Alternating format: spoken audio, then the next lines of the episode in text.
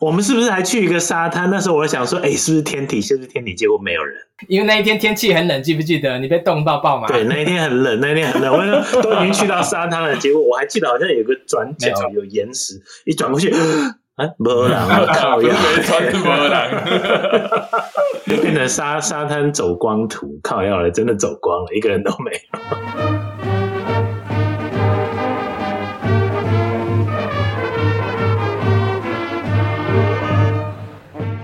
小翠富，就是我们可不可以谈谈你的就是个人的整个生活啊，然后感情的部分？哦，那首先呢，我是会发现我的休闲生活啊，其实跟我的感情生活是分不开的。那我就会干脆一起讲了。嗯，那在我开始之前的话呢，啊、我要像骇客人物里面的 Morpheus 给大家两颗药丸，一颗蓝色药丸，跟一颗红色药丸。那如果你选蓝色药丸的话呢？嗯就麻烦你跳到下一段的 podcast，继续过大家习以为常的芭比的生活。那如果你勇气呢，去选了红色药丸的话呢，那就请你继续听下去。可是呢，你会在新的世界中醒过来，而且再也回不去了。嗯，所以那今天三位主持人很抱歉呐、啊，你们基本上是没有选择，所以。我们没有问题啊，所以今天的主题都帮你们想好了，叫做蓝色药丸还是红色药丸？我在国小的时候，其实很女生会喜欢我，就是会写情书给我啊。但是我觉得那个情书读得很累啊，真的觉得很无聊。那反而是那个戴眼镜的小胖子啊，看起来还蛮可爱的。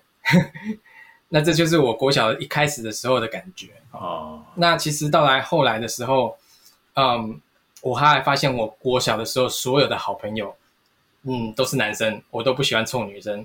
到了国中的时候呢，那其实就是我发现我们原住民朋友呢，同学呢，就是特别长得好看，不晓得是什么情况。那甚至我觉得有一个学弟，哎，真的长得很可爱，然后我就跑去跟我的，因为我的英文老师也是教他们班嘛，那我就我就问我英文老师说，我可不可以跟他交朋友？那那时候我的英文老师就偷偷的笑一下。当然，我那时那个时候我还不晓得他为什么会觉得会会笑，你知道吗？但是你知道，年轻的英文老师他们其实是蛮蛮有经验的，因为他们都是看外国 外国片长大的，所以他就很帮很很 nice 的帮我介绍我学弟认识这样子。那这个时候我就其实我那时候一直都不是很清楚说那是什么样的情况。那高中的时候基本上就没有什么嘛，就是都在忙嘛，念书啊，忙念乐器，对啊，根本没有时间想。可是呢，就有一件事情呢，就是改变了我的整个生命。嗯、那个的那时候，英文老师不是有请我们要回家要听那个 ICRT 嘛，练英文嘛，对不对？那还有发功课要我们买那个什么英空中英语杂志嘛，什么之类的。那我就去听 ICRT 嘛。那都讲是都基本上都是晚上练完乐器队之后，晚上写功课的时候去听嘛。那因为那个时段刚好就是在晚晚上的时刻，结果 ICRT 一听完的时候呢。啊，就接着另外一个广播节目了，呃，不小心调到另外一个广播节目，然后我就发现到，哇，这深夜电台在讲的东西蛮奇怪的。那基本上这这些深夜电台在讲什么呢？其实就是在讲一个类似像像辅导老师或者是心理智商师那种那种那种节目。然后我就觉得说，哎，这个。他们为什么都讲，就是在解答那个同学们写给他们来信啊，是一位女生，对，女主持人啊，然后呢就讲一些人啊为情所苦啊，哦啊都无法言语啊，然后心里很痛苦啊这样，然后那时候我就觉得说，哦，OK，我就听听听，哦，我觉得他们好像很都很辛苦哦，都是都是恋爱年轻人恋爱的阶段，可是听一听后发现不对劲，就是他们的对象都是。都是男学生写信，然后说他们班上的男生他都不敢跟他告白，都是同性。我就那时候我就觉得非常的惊讶，因为我觉得原来这世界上有其他人跟我有一样的感受。嗯，然后那一段时间呢，就是说我就开始觉得说，OK，原来有别人存在，而且这个群群主其实是有名字的，然后我不需要在黑暗里面摸索。哦，这我觉得这个是。让我心里面有一点点稍微释怀一点点，因为至少我知道说我不是一个人。那感情生活呢？我其实是喜欢比较特定类型的男生的。那那个时候因为啊、嗯呃、大一的时候刚好就是那个网际网络刚开始嘛，那我待在周末的时候呢，当然就是诶上网去做功课啊，然后同时也了解到我其实呢，我喜欢的这个类型呢，其实都来自于呃同一个群体。那这个群体呢，就是台湾的翻译叫熊族啦，多毛壮熊嘛，是这个说法啊。对对对对对对对。那所以就是说，那个那个时候我就知道我喜欢这种特定类型的人。然后呢，那熊族呢，顾名思义啊，他就是那种非常崇尚那种虎背熊腰啊，然后胡子啊或者体毛比较多的人，然后外表非常的粗犷，非常粗犷的男生啊。嗯、那基本上呢，这跟这是完完全全跟二零一零年之前的主流的帅哥其实是背道而驰的。你们知道，就是二零一零年之前都是那种什么韩系当道啊，或者日系当道。但是呢，这个风向，这个这个趋势呢，在二零一零年之后就转变了，因为我们、嗯、呃美国这边呢就开始出现一个名词，叫做 day bud 跟 fit bud。什么叫 day bud 呢？就是像 daddy 一样，就是爸爸中年发福之后的身材。那 Fit Butt 就是那种身材非常 slim，完全都没有多余脂肪的这种，叫做 Fit。赘肉，然后六块肌，那他们就会有一个竞赛哦，欸、就是一个 competition。你可以看到，你去 Google search 那个 dad Bar vs fit Bar，你就会发现一件事情，就是 dad Bar 开始变，开始变成是赢的了。也就是说，越来越多的女性哦，或者是男性开始投票呢，他们会其实会比较喜欢 dead bar，而不是 fit bod。对.就是说 fit bod 只是好看而已，嗯、但是。真正晚上会回去想要报的呢，都是 dead bar 是 dead bar。所以这个趋势呢，哦、在二零一一年之后就开始逆转。好，那其实因为美国呢、嗯、是最、嗯、美国最是最前世界最前卫的国家嘛，所以我们所以熊族的文化呢，就是最主要是在美国发源嘛。那基本上呢，就是如果你是成熟啊，然后微胖的话那，你你就会叫贝尔啊。那如果你是比较年轻一点的，那你就叫 cub 啊，嗯、就是小熊啊。那如果你是肌肉男的话，嗯、那你就是 wolf 啊，基本上都是嗯，就狼嘛，动物这样子。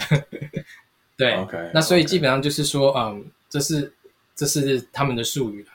那台湾的话呢，其实就是叫熊熊跟吼猴。那一下子呢，就是说，因为我大学的时候，我突然就是发现到说我。我喜欢的是这样特定类型的人。我的世界建立的基础其实已经跟大家不同。我开始就要重新建立我我的游戏规则哦，然后呢，重新改编，就像改编教科书一样，要开始去从零去想，在我的这个世界里，我到底怎么样才能够找到我我人生的伴侣啊？所以这个就是我当时心里面觉得，呃。比较沉重的部分，对，因为基本上我要重新走出我自己一条路来，嗯、这样子。那那你也知道嘛，相对于就是说一般的直男啊，哦，就是大家，你们其实有百分之五十的对象啊，因为世界上有百分有一半的人都是男生嘛，哈。那男生里面呢，其实大概有十分之一左右，大概十趴吧，是同志。好，所以、嗯、所以你可以想见我们班有多少人哈。嗯你可以算一下，那这百那这是十分之一呢，有可能有超过一半的人呢，终其一生会隐瞒这件事情，对不对？那他会去娶妻，嗯、他会隐瞒他的身份，娶妻生子。嗯、所以这就是为什么我刚刚讲百分之九十五，因为只有那百分之五的人，嗯、的人群，我有机会跟他告白，然后他不会，嗯嗯嗯嗯。把我出柜或打把我痛扁一顿的，你懂我意思吗？只有百分之，嗯，那相对于一般直男的话，你世界上你有百分之五十的人，你可以开口跟他告告白，对不对？这个这个差距就就很大。加上啊，我是同志圈里面的比较少数的熊族，所以基本上呢，哦，而且一件事情是我又不是熊，对不对？如果今天是熊。本身也是熊，嗯，嗯，那大家都都跑去熊族，那大家开开心心的过日子，对不对？大家都是熊，但是我本身又不是熊，所以呢，我要找到我喜欢的人呢，已经是少数里面的熊族，而且又是熊族里面少数的猴。那我要找到喜互相喜欢的人呢，基本上就跟买几乎快要跟买乐透是一样的道理。所以你要找到的是熊猪，熊猪已经是比较少的。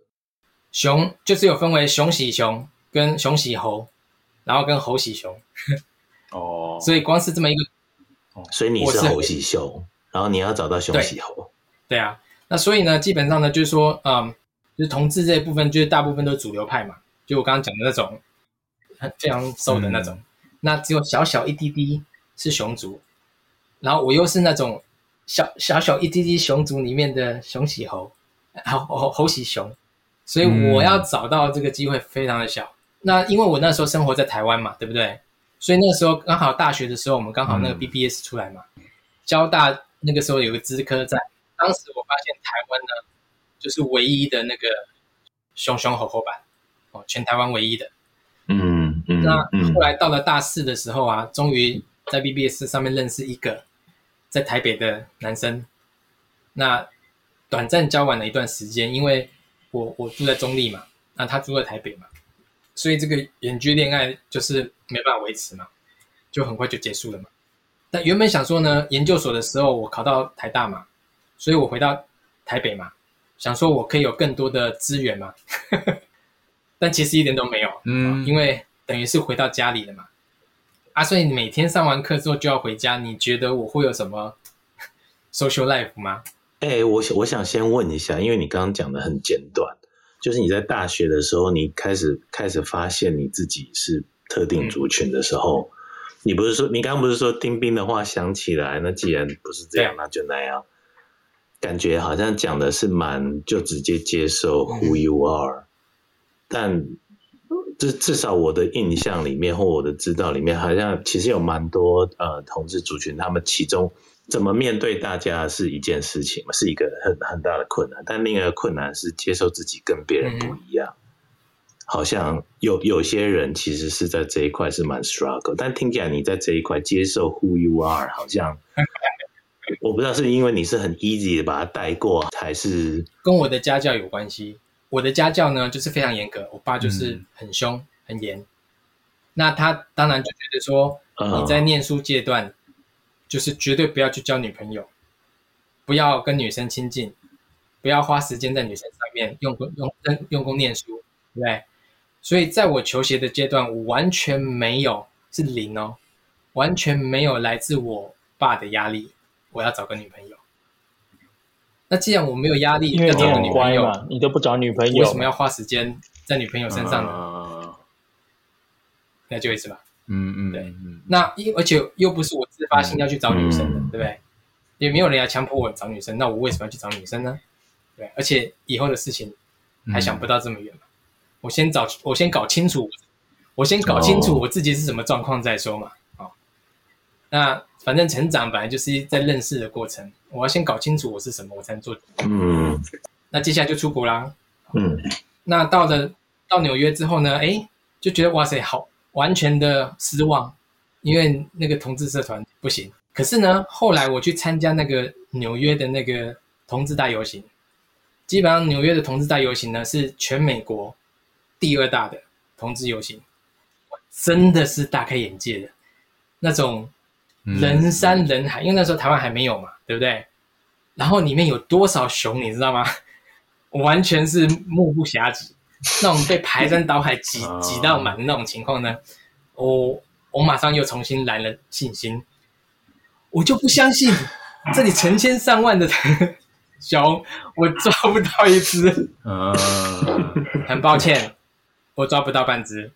然后后来就搬到加州来嘛，那加州来来的时候一样也觉得像天堂，好，因为去同志游行的时候就发现哇，这个果然加州气候好，水果好。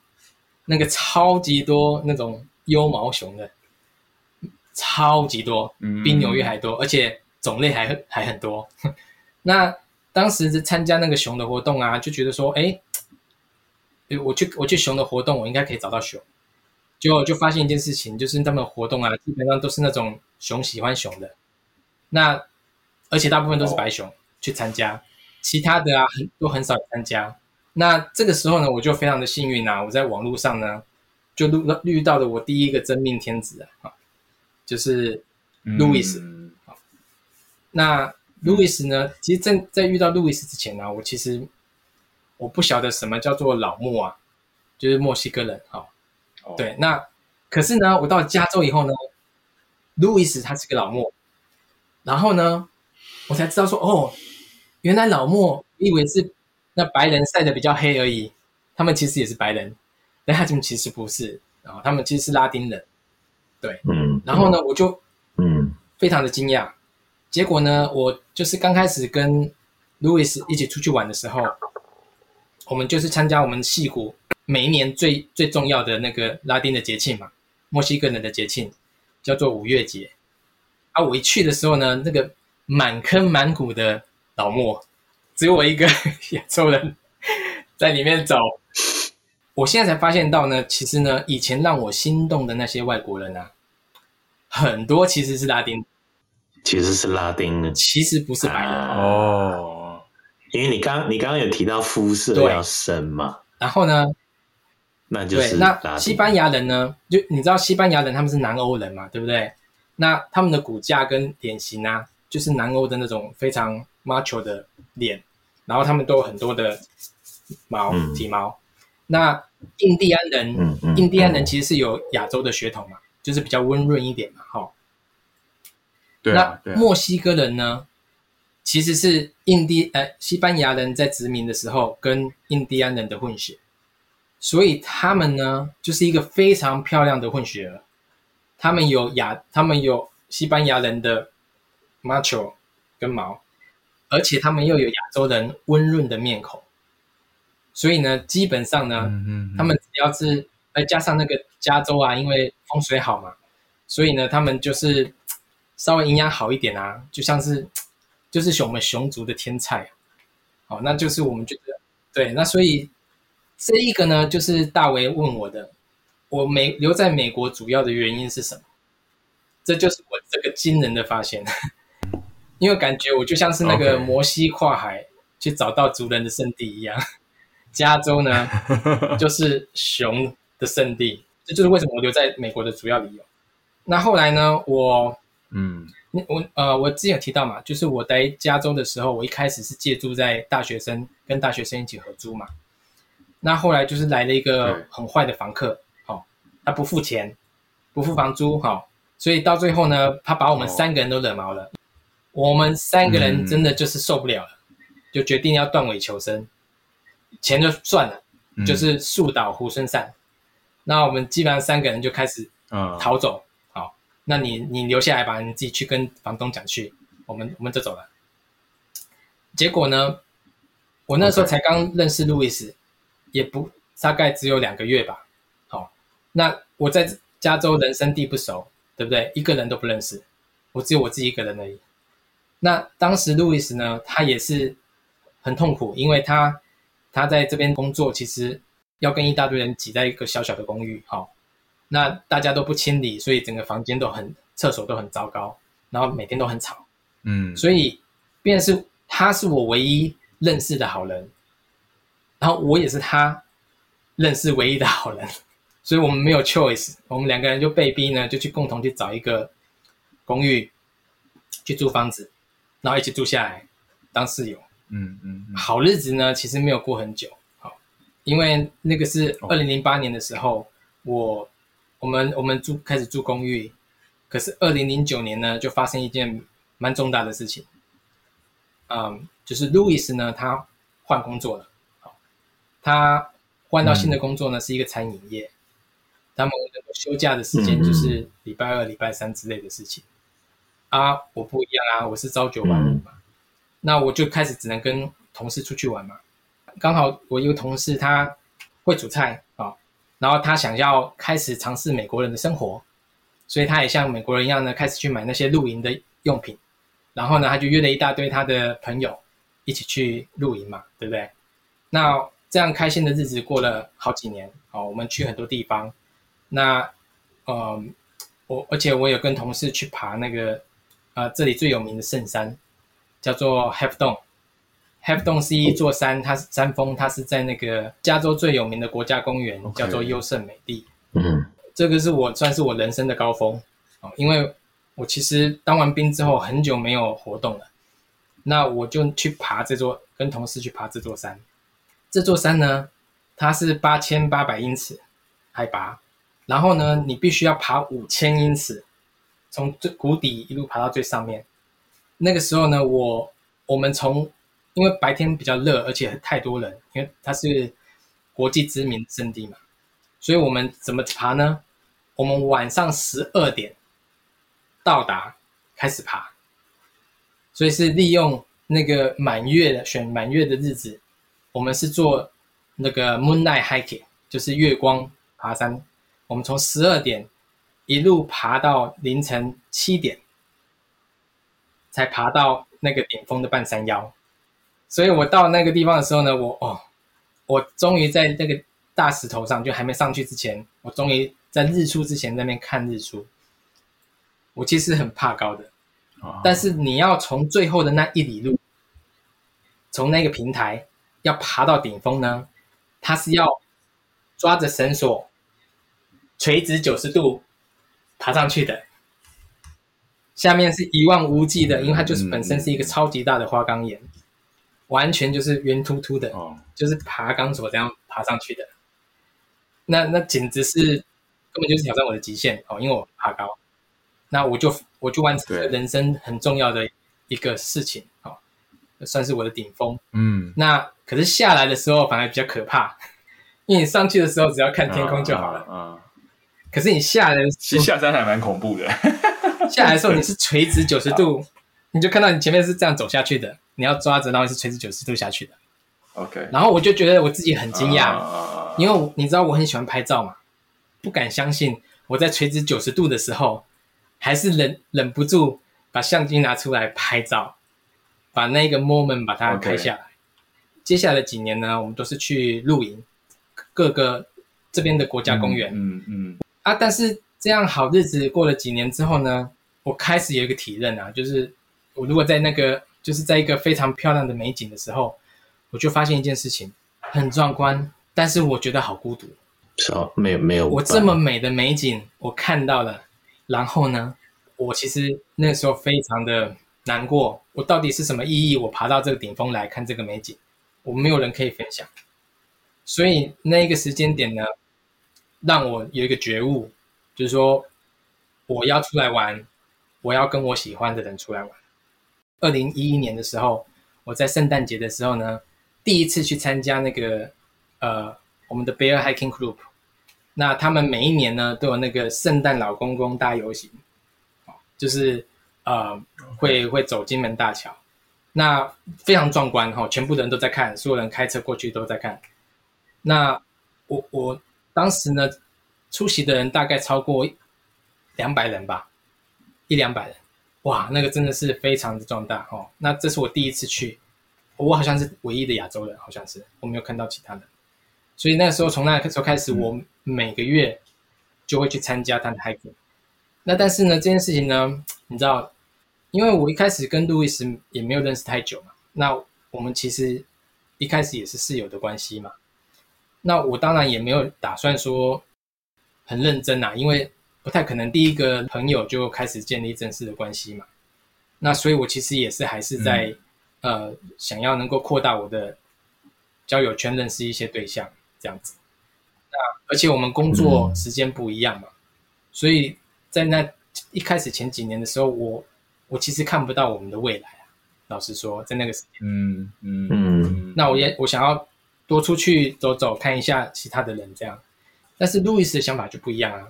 路易斯他觉得说，因为他他以前是因为有一个感情的创伤啊，所以他遇到我的时候就觉得说，OK，难道难得遇到这样子种这种好人的优侯，嗯嗯，怎么会随便放手，对不对？所以他一开始其实对我去爬山这件事情是蛮蛮嫉妒的。然后后来呢，他刚好有一个周六不不用上班啊，那我就带他去一次啊，然后他就发现一件事情就。他其实很 enjoy 哦，他说他觉得这是一个很健康的活动，因为大家就是去爬山嘛，对不对？大家聊边爬边聊天，聊完之后大家就各自开车回家了，他就放手了，就变成是以比较包容的态度这样子。但是接下来就是二零一四年呢，就发生一个重大的事情哈，我的生命中出现了一个人，就是哈贝尔。我是在网络上遇到哈贝尔，那刚认识他的时候呢，他其实是胖胖的，很可爱，非常可爱。那第一次看到他的时候呢，其实是在他工作的学校。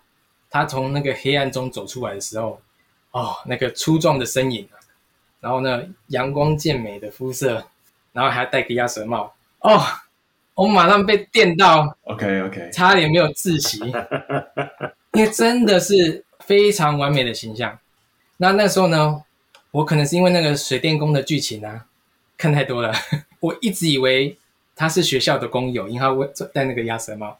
嗯，结果我跟他聊天聊完之后道别啊，我才发现他是那个学校的校长。哦，所以我一直以为他是那间学校的工友。然后呢，可是你知道。一样的嘛，人家也只是认识你一下而已啊。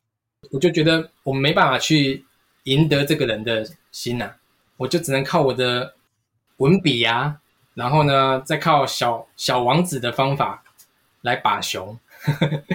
那你们把妹嘛，我把熊嘛哈。那小王子的方法就是不断的去接近嘛，嗯，对，去熟悉，让他熟悉你的存在，那我慢慢就可以去交到这个朋友，可以。更持续的跟他聊天讲话，他至少愿意耐心听你讲什么。那我觉得这个是当时慢慢建立友谊的一个情况。可是呢，那时候因为路易斯他在这边工作很辛苦嘛，哦，然后呢，因为他那个时候他还没有绿卡，还拿不到绿卡，那他每天都是非常提心吊胆，哦、那很担心说哪一天呢，他就要被送回去墨西哥，哦，所以他其实是。嗯基本上就是睡晚上都睡不着，到二零一四年的时候，基本上已经他已经受不了，就是说不晓得他未来在哪里。他是一个很单纯的像小孩嘛，小屁孩，他其实不是很在乎别人的看法哦。那他也不太修边幅啊。那他是很喜欢 attention 的人，所以嗯，就像小朋友一样这样子。那相对于他呢，哈贝尔呢，就是那种基本上就是我的梦中情人那种形象。那又可爱，又老实，然后又憨厚。又温暖，然后又是学者的风范，这样子，就是出得了厅堂，下得了厨房。所以呢，在结婚之前呢，嗯、其实我非常挣扎，就是路易斯希望我们能够结婚嘛。嗯。但是我其实我我没有那么急着想结想要结婚嘛，因为对我来讲，没有人逼我结婚嘛。我一直觉得说，我要认定一个人厮守一生这件事情其实蛮难的。可是呢，我就觉得说。那个哈贝尔他，我应该只是一厢情愿而已啦，人家可能不会看上我。嗯，所以我就想说啊，那路易斯跟我已经走过这么多年了，对不对？他也处处的包容我，而且我也很喜欢他，所以我在那一年呢就决定跟路易斯结婚。好，那那我就跟哈贝尔就只能做做朋友这样子。结婚之后的话，其实就是有一段时间其实就没有什么联络这样子啊，但是因为我们其实就是。一样，我我跟路易斯的问题还是存在嘛，哦，就是我们时间差的问题，所以我周末的话呢，其实就也就只能够跟哈贝尔偶尔聊聊天，然后出去玩这样子。相处久了之后，才发现就是哈贝尔其实完全不是这么回事。嗯，他其实其实蛮不正经的啦，就是他他工作压力很大嘛，哦，他搞笑啦，有幽默感，讲话非常的好笑，然后就是有时候很烦，那他就是。工作的，因为你知道，学校工作就是要很正经八百嘛，对不对？那压力也很大。他不希望他下班之后他还要装正经嘛，嗯、对不对？他会戏称自己是那个后母。那我就觉得，哎，哇，他其实跟我想象中的 image 其实差距很大。那我们因为两个人的个性其实也、嗯、也蛮差距也蛮大的，所以其实也蛮蛮常常常吵架的。但是呢，他呢就给我一个非常大的训练。哦，因为我以前在工作工作中的时候，我都是直来直往嘛，那有的时候都会得罪人家，因为我没办法听，我没有耐心去听人家讲完之后，我再讲。他不是要你解决问题，他是要你听他讲话。在这一段时间呢，其实我人生最黄金的时时间呢，有很多美丽的回忆呢，啊，都是跟他一起度过的。哦，出去很多地方玩。那他二零一九年的时候呢，他就他就恋爱了嘛，然后就结婚了。那其实呢，有一件事情让我原本有点有点惊讶的，他其实后来会跟我吵架呢，除了他工作压力大的话，他其实对我结婚这件事情其实是其实蛮受伤的。他其实觉得说，为什么为什么你选为什么你选他而不选我？嗯，有的时候啊，保持距离呢，朦胧美其实是比较好的。嗯，你回回过头来想，也许这是一件好事。我们不住在一起，okay, 没有结婚，嗯，反而我们可以成为好朋友，反而我们可以呃非常珍惜彼此。那这就是我跟路易斯的好处在哪在哪里？就是路易斯他是一个非常 nice 的人，而且非常包容的人，他也不拘小节，所以我们的相处是非常好的。好，基本上我们很少很少吵架。只有我工作很忙的时候，他才会生气，所以我们两个人是可以每天见面都没有问题的，嗯、完完全全是 perfect。所以相处相爱容易相处难嘛。嗯哼，嗯哼。你今天真的要找一个人跟你共度一生的时候，你要找一个 是可以跟你每天见面不会吵架的，要不然你到时候几年之后你还是离婚嘛。哎，对对，我想问你，所以。Louis 跟哈贝尔他们都知道彼此的存在，所以也都大概知道这个状况，然后都 open mind 的接受这个状况。嗯、应该是说，为什么哈贝尔自称他是后母，他是 stepmother？嗯，因为，嗯，他早他一直都知道路易斯的存在嘛，对不对？他也知道我结婚嘛，对，所以他、啊、他完全接受，他他没有办法，但是他只能接受这个事实嘛。嗯，对。那你知道？小朋友一定是不喜欢后母的吗？哦，所以路易斯不喜欢哈贝。OK，所以他有时候还会跟你闹情绪嘛？譬如说，你说你明天还要跟他贝尔出去，应该就是说，哦，对，还是会。但是问题是，嗯、他要上班呢、啊，那那我要跟谁去呢？哦，OK。啊，那那哈贝尔的 couple 嘞，他的另外一边呢？哦，那就是有趣的地方。我们两个人都是这种宿命、嗯、苦命。她的老公呢，嗯、每天晚上，每天每天的五点要去上班，到明天早晨的哦六点。他是上是上晚班的，对哦。那接下来我就会讨论我我跟家人之间的关系嘛。当兵的时候我，我我妈妈过世嘛，哈，嗯，我对于这件事情其实当时其实是很不知所措的，因为我从小就是跟我母亲非常要好。但是我我没有办法去接受这样的事情，我的心理状态其实没有一直一直没有好好处理，而且加上来了美国之后压力很大嘛，工作方面啊，然后爸爸跟亲戚啊都一直碎碎念啊，哎，怎么还不结婚啊？怎么还没有小孩啊？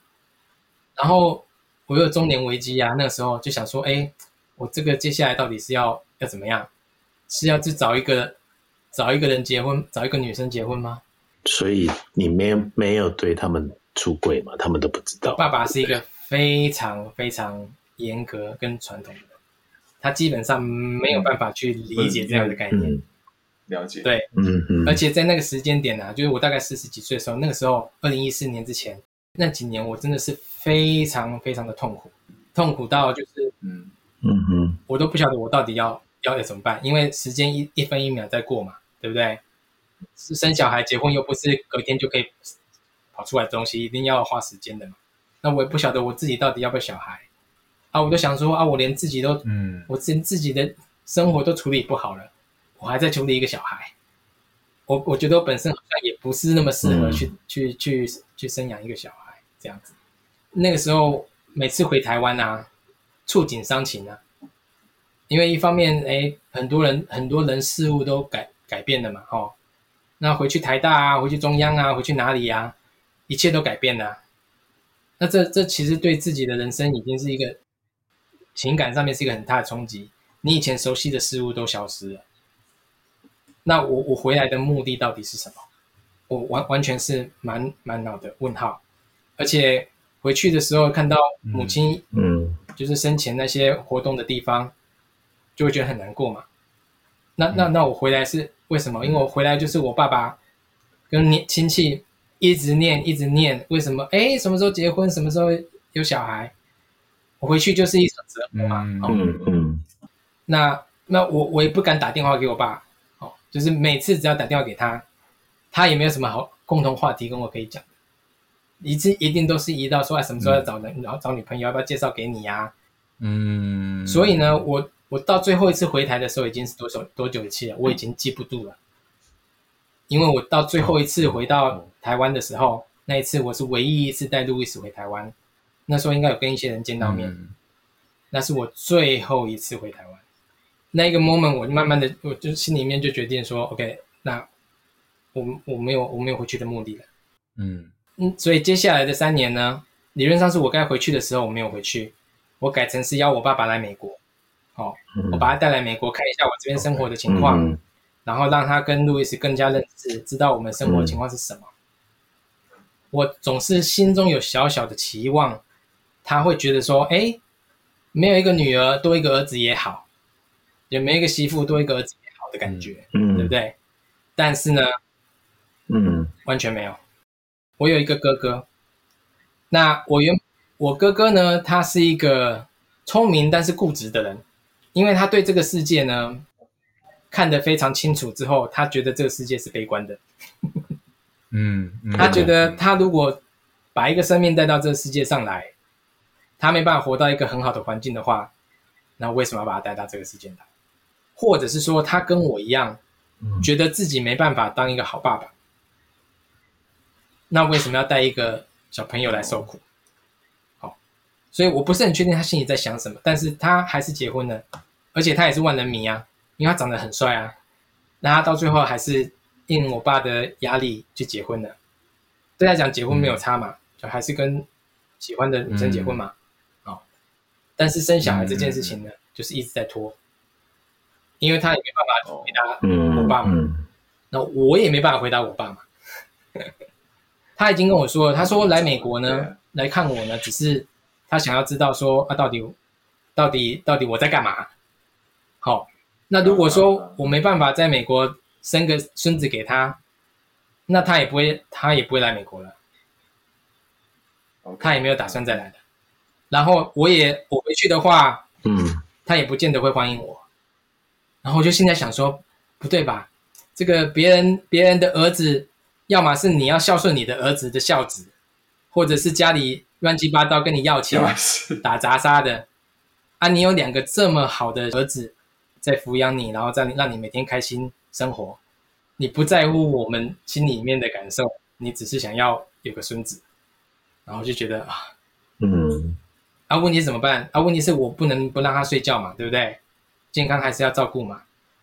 那他已经快要有忧郁症的感觉了，那我当然还是得要为他的健康着想嘛。但是问题是这样的这样的剧嘛到底还要演多久呢？对不对？那我到底我我一直我多么希望我每个月都都可以打电话给我爸一次，但是我没办法。嗯嗯。我现在是几乎是每年打电话一次。嗯嗯嗯。中秋节或者是过年的时候打电话一次。因为每次打回去以后就会话题就是永远都是那个话题。嗯嗯。所以我我蛮好奇，就是我当然就是说希望大家如果。你们有什么更好的建议的话，其实可以让我知道，哦，私讯我，因为我真的是没有什么力气去去做这件事情。这是千古难解的问题。我相信你们也都是有压力的，当然，除非就是说你们结婚早嘛。如果你们结婚晚的人一样都是很有压力嘛。那其实我们也有很多同学，嗯嗯，也都没有小孩嘛，所以或者单或者单身嘛，嗯、所以这其实大家都是一样的，嗯。所以我现在可能就是大概结语一下，第一个就是伟父是我的好朋友，嗯，但是我出国之后呢，我们就疏于联络了。那其实这个其实不是，是有两个因素在影响的。好，第一个就是我在美国，其实一开始要在要在美国站稳脚，其实是花很花很大的精神的，也没有真的很多时间可以 social 在在 Facebook 上面。那另外一件事情是，他也有。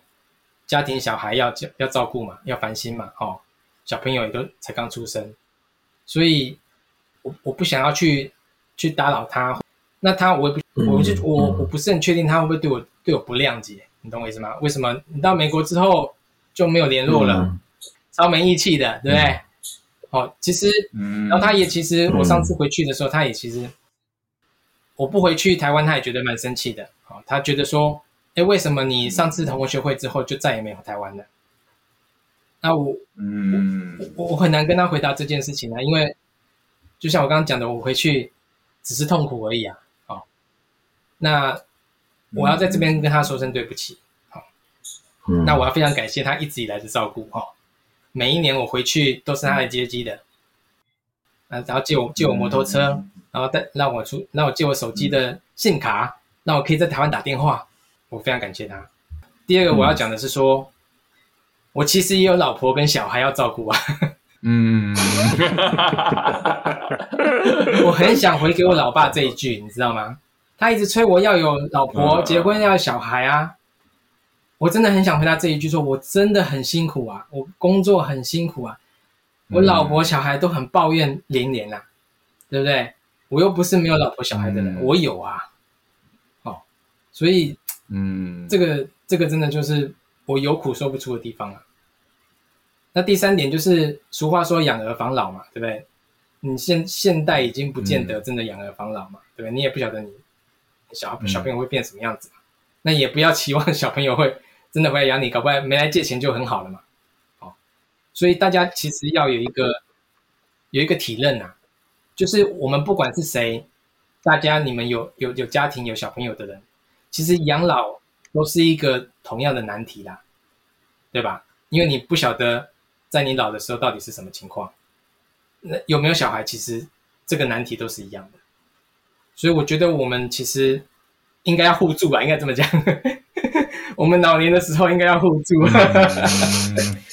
因为你你无法去预期后面的事情会发生什么事情，所以我我我一自己一代的人要自己互相支持。